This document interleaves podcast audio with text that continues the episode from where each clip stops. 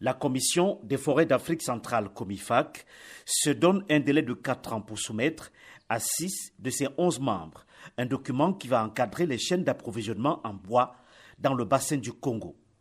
Martial Hervé Maïdou, secrétaire exécutif de la Commission des forêts d'Afrique centrale. Les pays concernés, c'est le Cameroun, le Congo, la République centrafricaine, la Guinée équatoriale et le Gabon, qui doivent développer un dialogue avec la Chine en matière de commerce du bois, mais également en matière d'échange de technologies pour améliorer la transformation du bois et le commerce du bois. Le commerce du bois devrait être légal entre la Chine et ses six pays membres de la COMIFAC.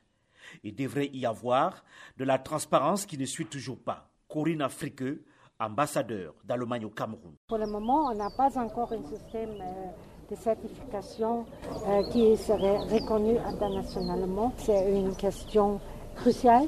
Le but est d'avoir aussi les négociations euh, avec la Chine qu'on peut faciliter et garantir que tout le bois arrivant là-bas serait une exploitation légale certifiée. Le futur projet trilatéral Afrique centrale, Chine, Allemagne poursuit également d'autres objectifs, selon la diplomate allemande. Euh, pas seulement pour protéger la deuxième poumon du monde, mais aussi pour donner une perspective durable à la population, euh, que aussi les prochaines générations peuvent vivre de ces euh, ressources naturelles. Une enveloppe de plus de 3 milliards de francs CFA, soit plus de 5 millions de dollars, est mise à contribution.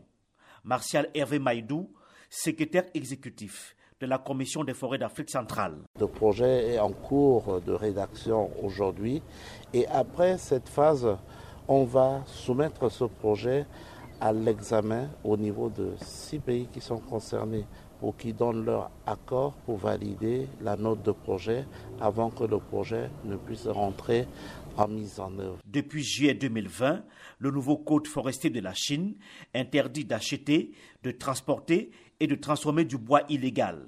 Selon l'Association technique internationale des bois tropicaux, la Chine importe 60 à 80% des bois tropicaux.